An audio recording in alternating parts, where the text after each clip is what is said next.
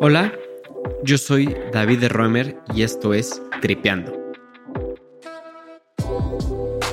En este podcast tenemos conversaciones con personas increíbles que tienen una cosa en común. Se dedican a perseguir su pasión.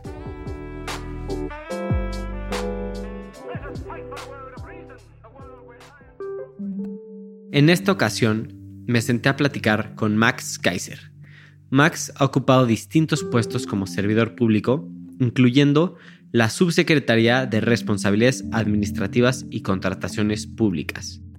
También fue director de anticorrupción en el IMCO y es el presidente de anticorrupción en la Coparmex. Además, es un académico que ha enseñado por varios años en distintas casas de estudio, como el TEC de Monterrey y el ITAM. Además de su enorme experiencia, Max tiene la misión de ayudar a crear ciudadanos informados, críticos y políticos para que entre todos ayudemos a generar un mejor país. Esto lo hace a través de distintos esfuerzos, como su programa y podcast Factor Kaiser y su nuevo libro con Paco Calderón llamado Lo que diga tu dedito. En este episodio platicamos sobre su misión de crear ciudadanos conscientes, lo que nos estamos jugando para las siguientes elecciones en México, el rol que tenemos los jóvenes en la política y también qué podemos hacer hoy para mejorar nuestro país. No importa tu inclinación política, todos queremos un México mejor y estoy seguro que este episodio con Max te va a inspirar. Con mucha emoción, te dejo con Max Kaiser. Hola, Max, qué gusto tenerte en Tripeando. ¿Cómo estás? Muy bien, David, ¿cómo estás? Qué gusto saludarte y a todos los que nos están escuchando. Pues quería empezar platicando sobre este libro nuevo que tienes, que se llama Lo que diga tu dedito, y lo que te llevó a hacer este proyecto. No sé si me podías platicar.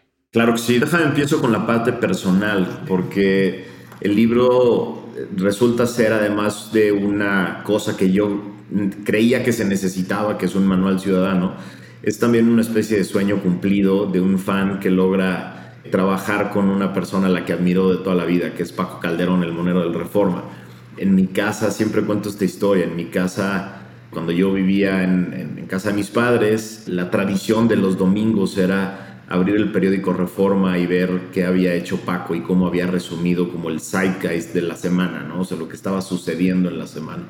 Y entonces era como, mi madre hasta recortaba las caricaturas y las guardaba y, éramos fans de Paco, ¿no? Y de pronto la, vida me llevó a volverme muy activo en redes sociales y demás y de pronto un día le escribí vía mensaje directo de Twitter, Paco, tengo un proyecto que quiero platicar contigo.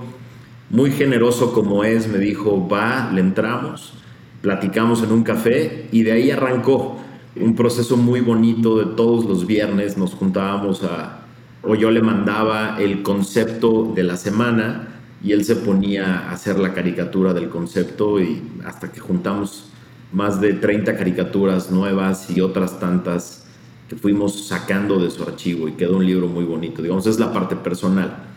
Y, digamos, el objetivo del libro era, pues eso, el, el que se convirtiera en un manual ciudadano de conocimientos mínimos que tiene que tener una persona que no se dedica a la política para poder entrar en las discusiones, ¿no? ¿Qué es la constitución? ¿Qué son las leyes? ¿Qué, es el, qué son los tratados? Etcétera, ¿no? Básicamente de eso se trata. ¿Y por qué se llama Lo que diga tu dedito?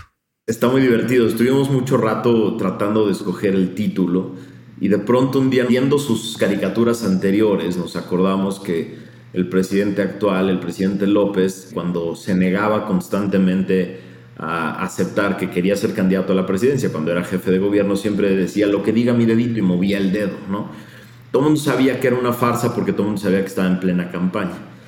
Resulta que hace, hace unos meses, cuando todavía no teníamos el título del libro, eh, de pronto en una conferencia mañanera dice, los de antes quieren regresar al poder lo que diga mi dedito, no van a regresar, ¿no? Y volvió a mover el dedo en sentido negativo. Entonces Paco y yo dijimos, ese es, ese es el título.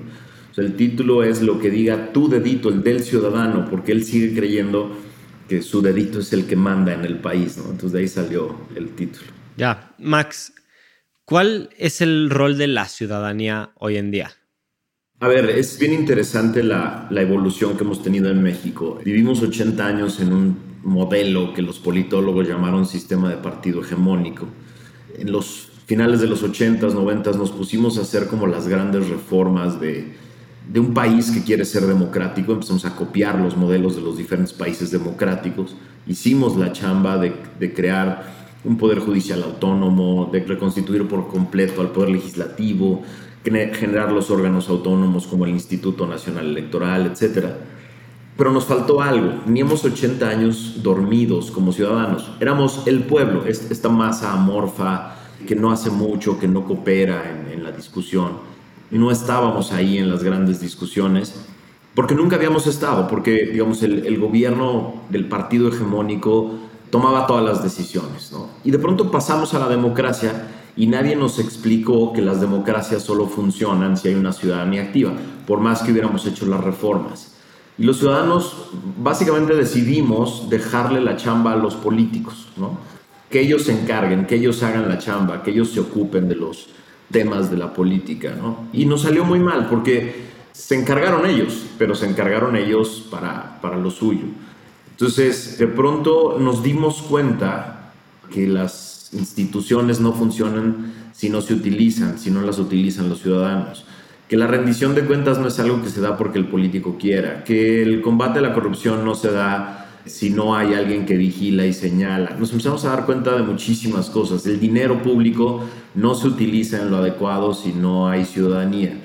Entonces, un ciudadano de verdad, de una democracia, digo, es una persona que hace cinco cosas. Es un cuate que esté informado, una persona que se informa de lo que está pasando en su país. Es un cuate que no solo consume información, sino que reflexiona sobre ella. Dos. Tres, es un cuate que pregunta cuando no entiende algo, ¿no? Es decir, cuando hay algo que no, que no entiende de lo que está viendo, pregunta, le pregunta a alguien que sí sabe. Cuatro, un ciudadano en una democracia exitosa es una persona que tiene causas, que cree en algo, que da su tiempo, da su capacidad, pone su talento a disposición de algo.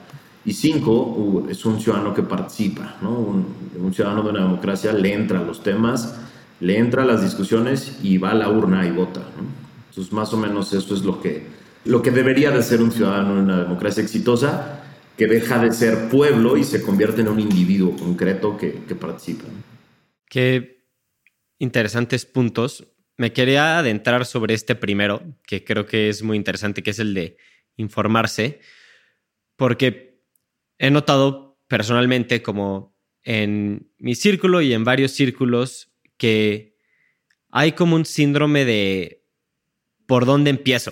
O sea, y siento que yo lo he vivido también, donde el presidente o el gobierno dice o hace algo y no lo puedes creer. Y dices, ¿cómo es posible que esto esté sucediendo?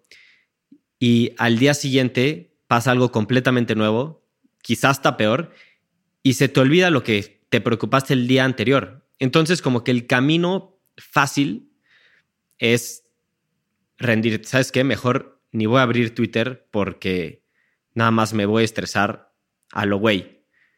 ¿Qué se puede hacer contra esto? Muy interesante. Yo he vivido tres etapas básicamente. Yo que ya soy un viejito de 40 y casi 8 años he vivido tres etapas de la información. ¿no? Yo nací en un país en el que la tradición familiar casi casi era cenar frente al noticiero de las 10 de la noche de Televisa. ¿no? O es decir, los mexicanos, millones de mexicanos nos sentábamos en la noche a ver como el resumen del día, qué había pasado en el día. ¿no? Era una comunicación completamente unilateral, ¿no? Televisa y sus encargados de noticias te escogían el resumen del día y te lo daban. Y tú te ibas a la cama como satisfecho con la idea de, ya estuvo, ¿no? Ya, ya acabé, ya sé qué está pasando. Luego me tocó una segunda etapa en la que poco a poco empezó a haber diversidad de medios y poco a poco empezó a surgir con las redes sociales la bilateralidad, ¿no? Podías decir algo, podías reclamar, pero todavía era a medios de comunicación masiva que tenían algún grado de confianza en, el sentido de ellos son los curadores de la información, ¿no? Es decir, ellos son profesionales de la información, ocupan su, a su equipo y a su gente para juntar lo importante y me lo dan. Entonces, más o menos me quedo tranquilo de que si sigo un medio profesional y escucho uno de sus noticieros de radio, de televisión y luego les contesto, etcétera, estoy informado. Pero luego vino en la tercera etapa una explosión en la que todo mundo es, es un comunicador, un, un reportero, todo mundo es un este, comentarista, todo mundo es experto en todo.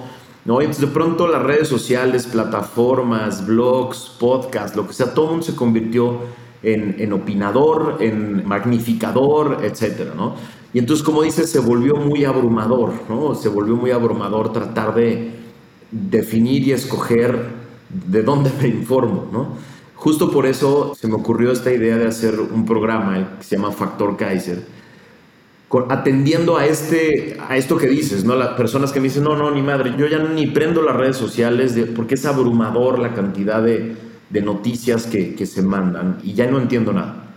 Yo lo que hago es los lunes y los miércoles, vía YouTube o vía podcast, escojo las que yo creo que son las tres noticias más importantes del inicio de la semana y de la mitad de la semana y las explico en 15 minutos para que la gente poco a poco se vaya entrenando a dos cosas. Primero, a distinguir lo importante de lo no importante y segundo, a ir más allá del discurso oficial, o sea, tratar de entender lo que está detrás. Y los viernes lo que hago es un resumen de las 10 noticias más importantes en 10 minutos.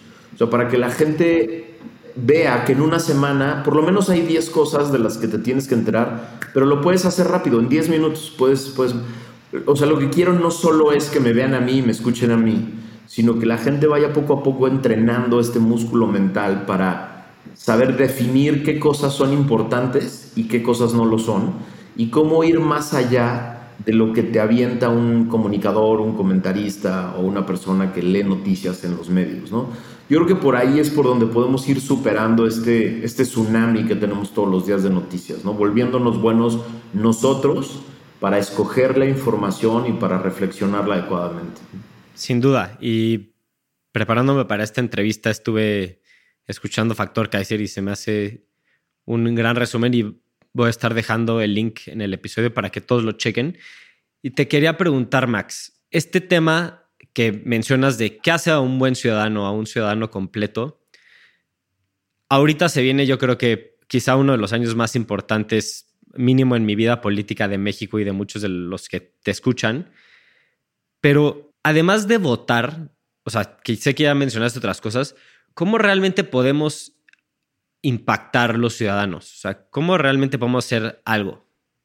Es muy interesante esto que dices, porque una de las grandes frustraciones de quienes votan y de quienes deciden no ir a votar es que cuando empiezan a activarse, que es uno o dos meses antes de las elecciones, ya es tarde. Ya la boleta está casi, casi diseñada, ya están ahí las personas, ya están las propuestas. Y entonces, para muchas personas es muy frustrante porque lo que dicen es, de veras tengo que ir a votar por el menos peor, todos son lo mismo, todos proponen lo mismo, son puros slogans, etc. Entonces, pues sí, entiendo que promover el voto cuando ya estamos a uno o dos meses es bien difícil, porque las burocracias partidistas durante las últimas dos décadas se han encargado de ponernos el menú en la cara, ¿no? A ver, esto es lo que yo escogí, estos son los candidatos, estas son las propuestas, si quieres, ve y escoge uno de estos.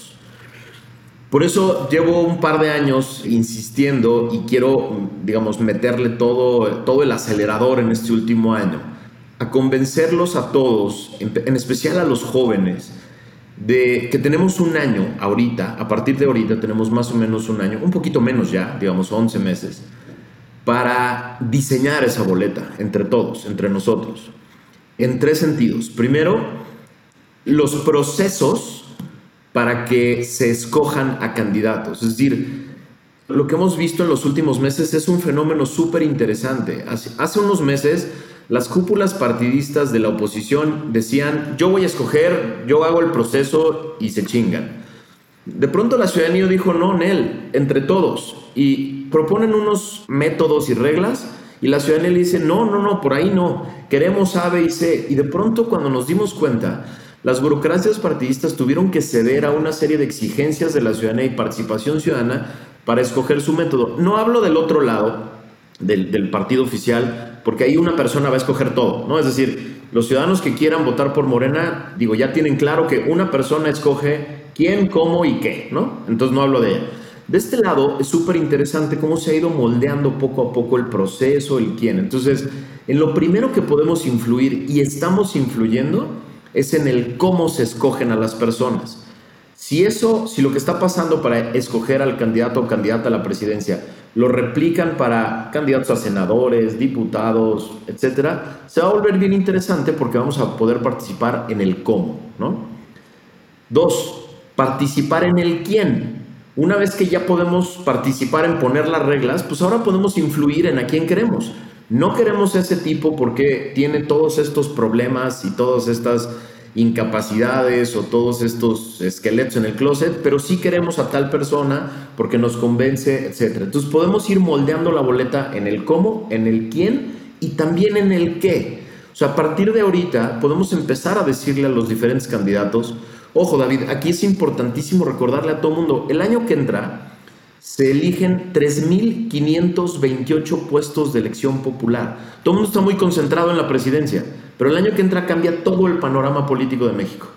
3.528 puestos, presidente de la República, 128 senadores, 500 diputados, 9 gubernaturas, más de 1.000 diputados locales y más de 2.000 presidentes municipales. Entonces el chiste es que si le vamos a entrar al qué, digo al quién, al cómo y al qué, pues más nos vale hacerlo de todos y entonces vamos a poder ir a las urnas con, mucha más ilusión. Es decir, si hacemos esta chamba de estas tres cosas desde ahorita, pues es mucho más atractivo ir a la urna porque esa boleta va a traer detrás tu participación en el cómo se escogió esa persona, quién es el candidato que yo ayudé a poner en esa boleta y qué está proponiendo. Entonces, pues voy a ir con muchas más ganas, ¿no? Sí, sin duda. Y esta parte de la narrativa, que creo ha sido muy divisiva y muy fuerte durante ya casi seis años, que es básicamente el partido oficial contra los demás, ¿no? O Chairos versus Fifis o lo que sea. Si te metes a Twitter, como que siento que siempre hay, o en la vida real también me ha sucedido, supongo que a ti también, una descalificación automática yo creo que de los dos lados, ¿no? O sea, si estás en contra de López Obrador, eres un fifi y no te quiero escuchar, y viceversa, ¿no? ¿Cómo, sabiendo que hay tanto en juego el año que entra y que realmente creo que necesitamos hablar de qué necesita México para avanzar, cómo podemos crear un diálogo con personas que no necesariamente están de nuestro lado políticamente? Es súper interesante esto que, dices, porque los ciudadanos, no partidistas, pues, tenemos que volvernos, yo, yo tenía un podcast antes que se llamaba El Ciudadano Político y sigo insistiendo en ese concepto. O sea, los ciudadanos no necesitamos ser partidistas y no necesitamos defender políticos y no necesitamos agarrar una posición genérica y recalcitrante de un lado, sino que tenemos que volvernos ciudadanos políticos más sofisticados, es decir, en seguridad yo propongo tal cosa y por eso quiero que el diputado local sea tal persona. En diversidad yo quiero que se proponga tal cosa y por lo tanto quiero que tal persona sea el, senador de mi estado. entonces tenemos que empezar a volvernos mucho más sofisticados para salirnos de esta trampa. A nosotros de nada nos sirve el ocupar alguna de las dos posiciones genéricas de favor o en contra. De nada. Eh, eso les sirve a los políticos y a los políticos les encanta hacer esta división porque con esta división buscan votos para su causa, ¿no? A ti ciudadano no te sirve de nada estar a favor o en contra en genérico. Entonces, es parte del chiste de todo lo que estoy haciendo la Escuela de Ciudadanos de Factor Kaiser del libro es ayudar a los ciudadanos a volverse más sofisticados, ¿no? El diálogo solo se puede dar si dejamos las etiquetas gigantescas, olvidarnos de la izquierda y la derecha. Esas madres solo existen en los libros de historia. ya, hoy ya no existe la izquierda y la derecha, son, son etiquetas. El comunismo, ahí viene el socialismo. hay que olvidar esas cosas absurdas que, insisto, están en los libros de historia y hay que dedicarnos a convertirnos en ciudadanos sofisticados que sabemos qué queremos en justicia, qué queremos en seguridad, cómo queremos que se vea el sistema de salud pública en México, cómo queremos que se vea la educación en México, cómo queremos que se combata la corrupción, cómo queremos que se hagan contrataciones públicas y obras públicas. Es decir, tenemos que volvernos más sofisticados para, a partir de ahí, saber escoger a qué personas vamos a poner en qué cargos y olvidarnos de andar discutiendo sobre la tlayuda y sobre qué comió, qué no comió, defender a un político o, atacar a otro y empezar a convertirnos en estos accionistas que somos de nuestra democracia que se encargan de que funcione bien. Me resuena mucho lo que dices y creo que aplica muy bien con muchas personas que entraríamos, entre comillas, en la oposición, porque yo creo que la mayoría de las personas que mínimo que me rodeo políticamente hablando, les vale absolutamente madres los partidos. No son ni del PAN ni del PRI y como tú también criticamos a Peña Nieto cuando hacía pendejadas y a Calderón y a todos, ¿no? Pero un fenómeno que creo que yo mínimo nunca había visto en México es que hay gente que defiende al gobierno oficial al partido oficial, perdón, y que defiende al presidente y que realmente lo quiere, ¿no? O sea, y creo que yo nunca lo vi con Peña Nieto, no lo vi con Calderón, sino, o sea, gente supongo que trabajaba ahí, seguro lo hacían, ¿no? Y seguro lo sentían. Pero además de ello, nunca había visto como esta pasión por el partido oficial. Y me pregunto si esto que mencionas de, de quitar etiquetas y de enfocarnos en lo que nos conviene como país, lo has podido transmitir con alguien que sea así, que sea defensor de Morena, ¿no? Ha habido una transición súper interesante del 2018 al 2024, ¿no? En el 2018 había muchísimas personas de muy alto prestigio, comunicadores, académicos, líderes empresariales, políticos, que eran muy vehementes en la defensa del proyecto que venía, ¿no? Es decir, vamos a darle la oportunidad, se va a rodear de buenas personas, no es cierto que sea un peligro para México, se va a moderar, ¿no? Etcétera.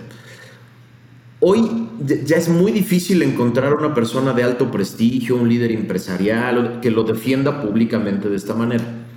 Lo que queda es este, digamos, grupo que el presidente promovió, que más por orgullo, creo yo, dicen, no nos equivocamos, seguimos por el mismo camino, etc. Pero lo que, lo que yo le digo a todo mundo es, olvidémonos ya de esa discusión. A, mí no me interesa que lo dejen de querer. Lo, hay mucha gente que lo quiere mucho. A mí no me interesa que estas personas se convenzan de que están en un error o algo por el estilo. No me interesa. Incluso, David, a mí me... Yo siempre me niego cuando me dicen la oposición, a mí me ha mencionado el presidente y su, la señorita de la voz angustiada más de 20 veces en la mañanera. Y cada que me mencionan, yo digo, yo no soy la oposición, yo soy una alternativa. O sea, yo estoy construyendo una alternativa. Oposición siempre es ubicarse en un segundo plano. Alguien dice algo para que yo me oponga. Yo me niego a definirme a mí mismo como una persona que se opone a cosas. Yo pretendo ser alguien que ayuda a construir una alternativa, ¿no? Y, yo creo que por ahí, por ahí es la salida. O sea, cuando alguien trata de meterme en esta discusión de dos polos, ¿estás a favor o estás en contra? ¿Eres pro AMLO o eres de la oposición? Yo digo, yo soy ninguna de las dos, cabrón. Yo soy, yo soy alguien que está construyendo una alternativa a esos dos polos que no nos sirven de ni madre, ¿no? Y yo creo que por ahí está la salida. Estas personas que durante mucho tiempo lo defendieron, durante mucho tiempo lo apoyaron, necesitan una salida. Y la salida no es, ahora vuélvete oposición, porque no lo van a hacer. La salida es, acompáñanos en la reconstrucción del país a través de una alternativa, ¿no? Yo creo que por ahí viene el diálogo. Con lo que nos tenemos que dejar de pelear es con la idea de, va a haber personas que nunca van a brincar a la alternativa. Está bien. Va a haber un movimiento pro López el resto de las las décadas de este país, está bien, no tengo ninguna bronca con eso.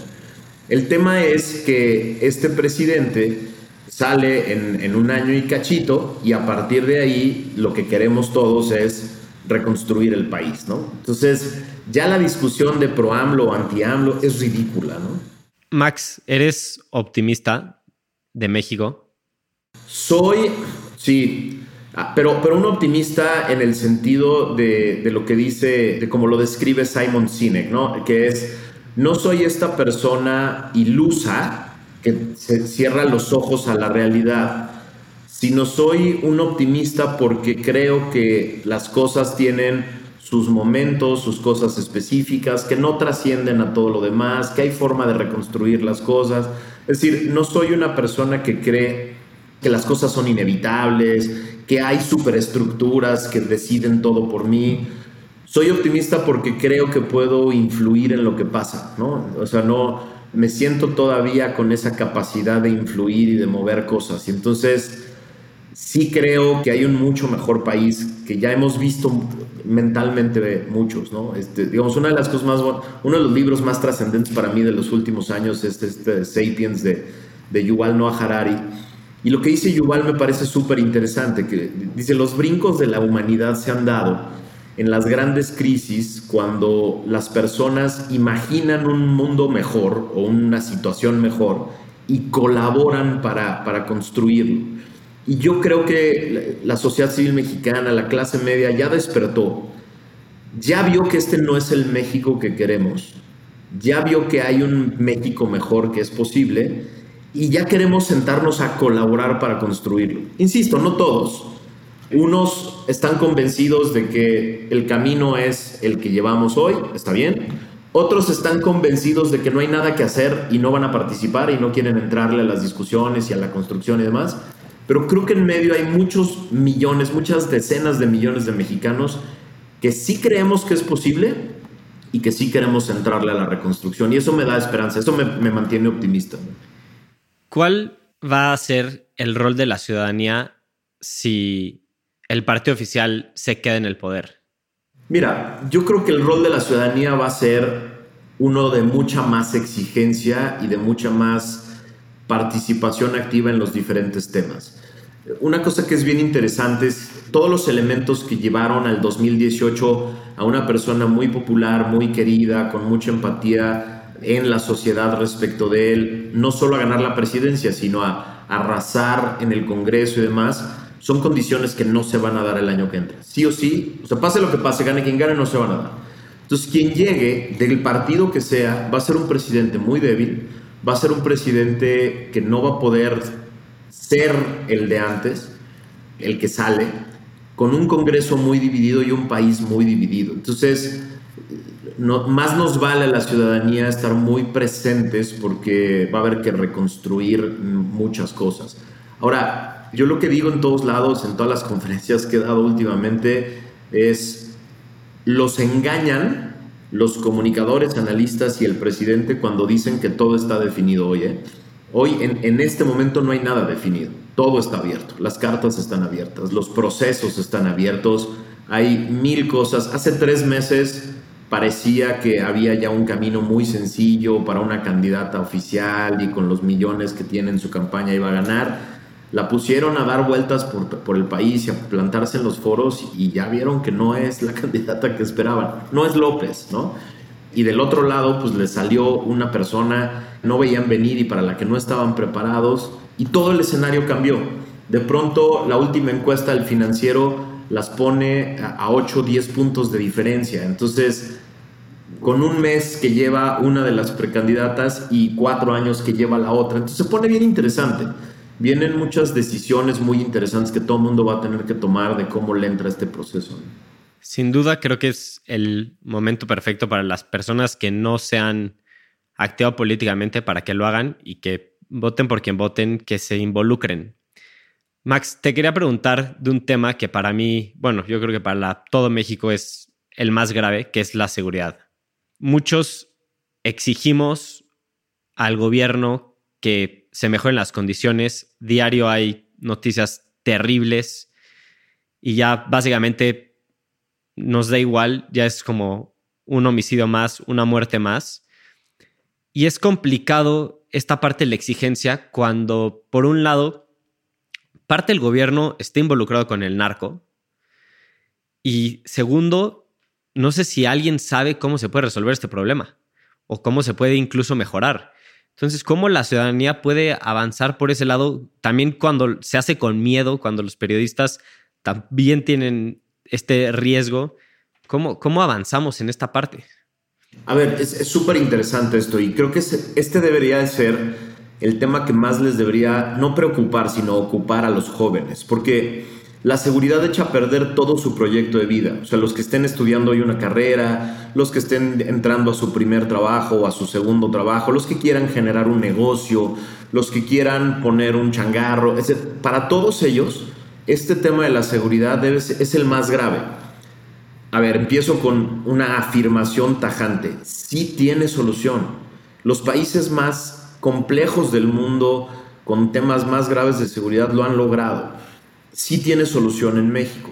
Dicho esto, otra afirmación tajante es no hay varitas mágicas, hay mucho trabajo que hay que hacer. Es decir, no hay una solución o un gran proyecto que se debe hacer, se tiene que ocupar de toda la cadena. Tú y yo que somos abogados entendemos esta parte de el llevar a una persona a la cárcel implica una cadena complejísima de eventos que tienen que suceder y de reformas que se tienen que hacer y de reestructuraciones institucionales que se tienen que hacer. Cuando hay un muerto en una calle con un balazo en alguna parte del cuerpo, ya el Estado falló de, de muchas maneras, ¿no? No hubo los eh, sistemas de prevención adecuados, no hubo la seguridad adecuada para que esa persona no perdiera la vida, no hubo muchas cosas. Pero a partir de ahí, tienen que pasar muchas cosas. Tiene que haber un cuerpo del Estado que tenga la capacidad de investigar qué pasó, de obtener pruebas, de armar un buen expediente, de ese buen expediente llevarlo ante un juez, que haya un juez independiente que tenga la capacidad de resolver el caso más allá de, de quién se traten los involucrados, que se haga con justicia, que esa persona que está señalada sea sometido al proceso, que esté ahí, que lo puedas meter a la cárcel, que la cárcel sea una cárcel segura desde la cual no pueda delinquir. Hay una serie de cosas que se tienen que hacer para que se resuelva uno a uno los delitos. El tema de la seguridad no es, vamos a tener muchísimas personas de la Guardia Nacional o del Ejército en las calles. Esa es una, una de muchas medidas, ¿no? El tema de la seguridad se resuelve un delito a la vez. Resuelves uno, resuelves diez, resuelves cien, resuelves mil y poco a poco empiezas a cambiar la ecuación de seguridad. Hoy 95 de cada 100 homicidios quedan completamente impunes y esos son de los que se denuncian y se investigan. Los homicidios suelen denunciarse mucho o llevarse mucho al Ministerio Público porque es difícil a veces esconder un muerto. Pero hoy además tenemos 109 mil desaparecidos en todo México que a lo mejor ya son homicidios y que no tenemos ahí. El tema hoy es, David, que los que matan hoy en México saben que hay un 95% de probabilidades de que puedan quedar impunes. Lo que tenemos que hacer entre todos es construir un sistema en el que pasado mañana solo sean 90, dentro de un año solo sean 85 de cada 100, dentro de 5 años solo sean 70 de cada 100, dentro de 15 años solo sean 50 de cada 100. Eso es lo que tenemos que hacer. Eso es lo que hace que eventualmente se convierta en matar, violentar, torturar, desaparecer sea muy poco rentable, sea caro, sea costoso en, todos los aspectos y por lo tanto sea una mala idea. Y eso es lo que hace que disminuya la violencia, ¿no? No se disminuye con varitas mágicas, no es con presencia del, del, ejército, no es poniendo un policía en cada esquina, es resolviendo un caso a la vez para que un día los casos de violencia sean muy costosos para quien la ejerce. ¿Hay parte de esta ecuación tan compleja que incluya la legalización de las drogas? Absolutamente, absolutamente. O sea, es un elemento crucial. Es la única salida. Hoy estamos peleando, bueno, llevamos tres décadas peleando la peor de las guerras, que es convirtiendo a los productos que trafican, crimen organizado, en cosas caras, en cosas difíciles de comerciar. No hemos tocado la demanda, solo ha seguido creciendo la demanda. La restricción de la oferta hace que y, la mala regulación hacen que el producto sea caro y por lo tanto muy rentable. y la demanda no baja. Entonces lo que tenemos hoy es la peor de las guerras porque eso implica que el crimen organizado tiene miles de millones de dólares en sus manos para corromper, para comprar armas, para traficar con personas, para hacer miles de otras cosas y no los tocamos con, con un pelo. La legalización es un proceso complejo y muy difícil, pero de entrada quita el poder económico al crimen organizado, le reduce el poder económico y entonces tienes una guerra bastante más equitativa entre el Estado y estas personas, ¿no? El tema es que eh, no es una cosa fácil. No sé si esta política progresiva que llevan en Estados Unidos de empezar por la marihuana y drogas bajas sea la solución. Varios académicos hablan de que se requiere de una legalización de todo, ¿no? Y, y entonces pasar a regulación, a educación, a control, a administración y a muchas otras cosas. La verdad es que no lo veo en el futuro cercano ni de México ni de Estados Unidos, pero entonces hay que entrarle a todo el tema de, de, la lana y las superestructuras del crimen organizado. El dato que dio hace una semana la señora Ann Milgram, la, la directora de la DEA, para mí es escalofriante. Dos cárteles del crimen organizado mexicanos, Jalisco Nueva Generación y Sinaloa, tienen 40 mil efectivos operando en 100 países. Entonces, sí es una locura, pero se puede atacar. Insisto, no es esto que parece como de película de ir por todos en un gran operativo. Es un delito a la vez. Un delito a la vez. Un encarcelado a la vez. Y en términos de políticas públicas, algo que a mí se me hizo muy sorprendente en las elecciones pasadas y que ojalá no suceda al mismo nivel, al mínimo en estas elecciones, es la cantidad de candidatos que asesinan en las elecciones y que te da una muy buena muestra de que el narco está en el gobierno. ¿Qué podemos hacer? O sea, los incentivos están muy desalineados entre lo que queremos los ciudadanos y lo que quieren muchos políticos, que es pues mantener al narco con privilegios, con poder. ¿Cómo podemos limpiar, entre comillas, al gobierno del el narcotráfico? Es súper interesante lo que dices y déjame te lo complemento con otros datos, porque si, si le sumamos a este dato trágico que dices del candidatos asesinados, no solo candidatos, sino personas cercanas a una campaña, miembros de partidos, periodistas, comunicadores y activistas de derechos humanos, nos convierte en el país más peligroso del mundo para ejercer la política, el más peligroso del mundo. Entonces, este, esto es brutal. O sea, lo, lo que ha pasado en estos últimos años en esta combinación de activistas de derechos humanos o activistas sociales, comunicadores, reporteros y personas cercanas a un partido o a una campaña, que nos conviertan en el país más peligroso del mundo lo hace muy grave. Ahora, ¿qué se puede hacer contra esto? Lo primero y para mí lo más importante es la participación masiva en las elecciones. Lo primero que rompe este, el miedo es que los ciudadanos salgan a votar salgan a, participar, salgan a lo que decíamos al principio de este podcast, ¿no? Salgan desde hoy a definir cómo se escoge a los candidatos, quién está en las boletas y qué van a proponer, y que con esa ilusión de que participaron en estas tres cosas salgan masivamente. Eso de entrada nos quita a muchos el miedo. Es, es lo que pasa con las marchas, ¿no? Es decir, más allá de lo que pueda pasar después de una marcha, el simple hecho de estar en un lugar rodeado de personas exigiendo lo mismo, buscando lo mismo, genera una energía muy padre. Si no han estado en una marcha masiva, vayan un día y sientan eso que se siente cuando estás rodeado de personas que quieren algo parecido. Lo mismo tenemos que hacer el año que entra con las elecciones. Un gran ya basta, un gran hasta aquí de millones de ciudadanos que empiezan a a poner un tono diferente. Y a partir de ahí, tiene que ser una construcción muy paulatina de una reforma acá, otra reforma allá, un cambio en esta institución, un cambio en esta otra. No esperen que la participación masiva, el cambiar de gobierno, el cambiar de personas, automáticamente resuelve las cosas. Si queremos que el tema, sobre todo la seguridad, vaya cambiando, tenemos que irlo haciendo un caso a la vez un caso a la vez. Desde agarrar al cuate de la esquina que vende fentanilo hasta destruir las grandes redes que lo trafican y lo mueven y ganan miles de millones. O sea, es, un caminito largo, pero, pero es un caminito que se puede y que más nos vale intentar pelear. Así es como creo que le quitamos al crimen organizado la participación. Como dices, van a estar haciendo este pick and choose de van a matar al candidato de Veracruz, de no sé qué, al candidato de Tamaulipas, de no sé qué. Y sí, eso es terrible porque influyen en las elecciones.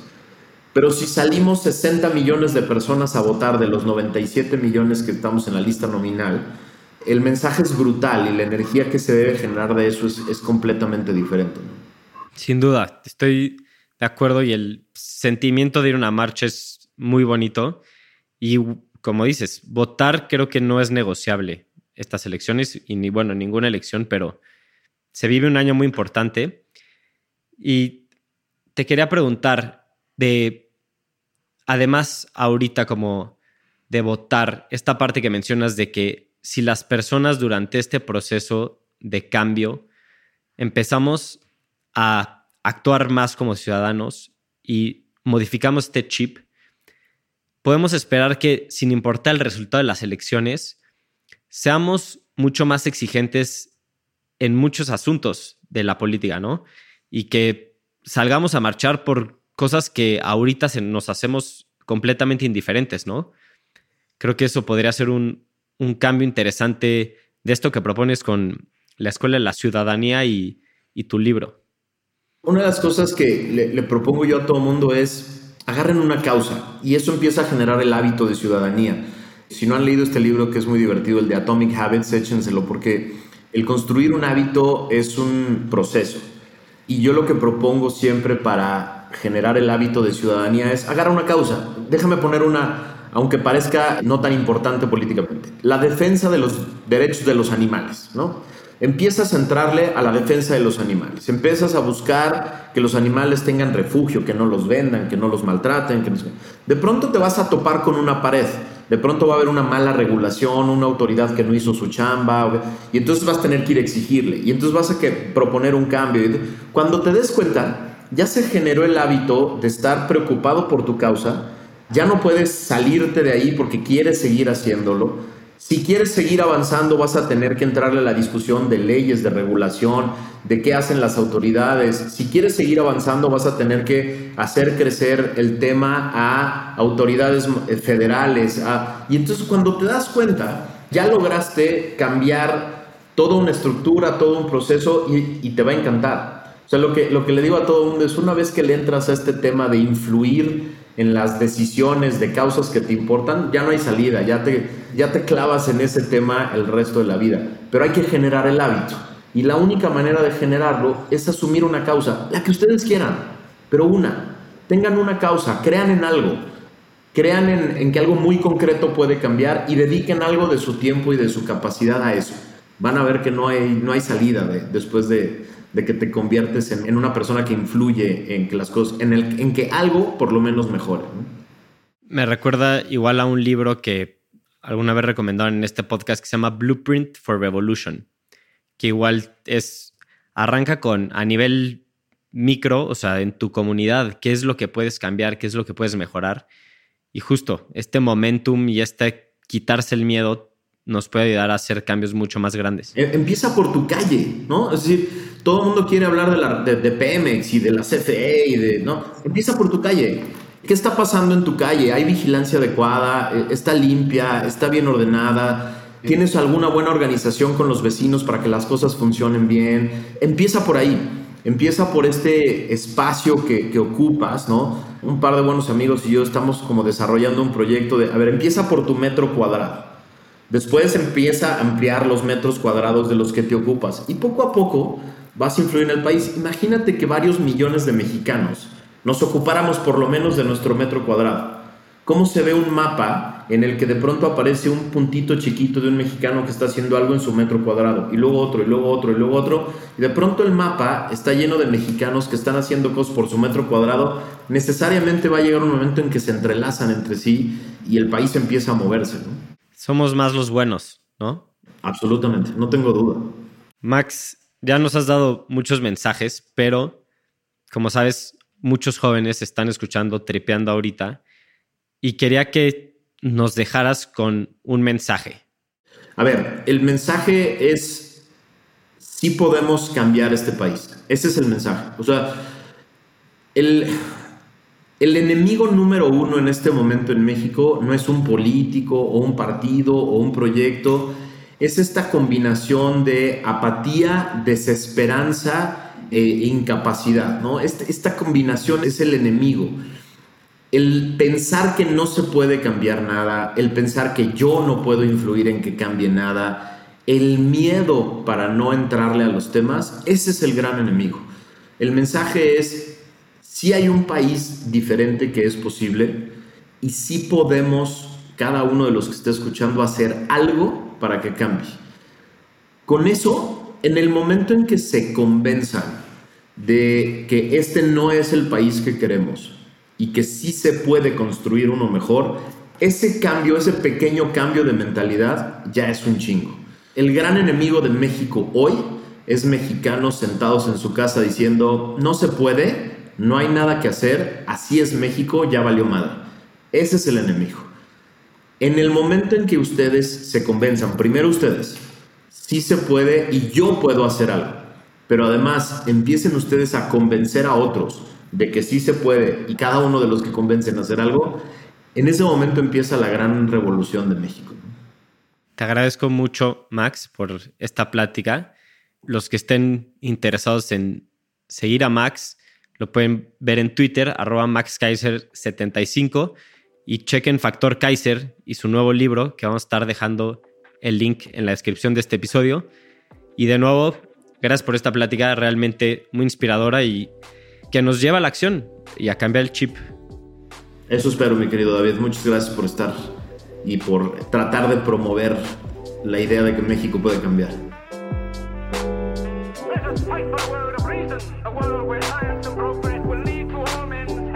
Why don't we crystallize imagination? I have my mind. My Mind needs books like a sword needs a weapon.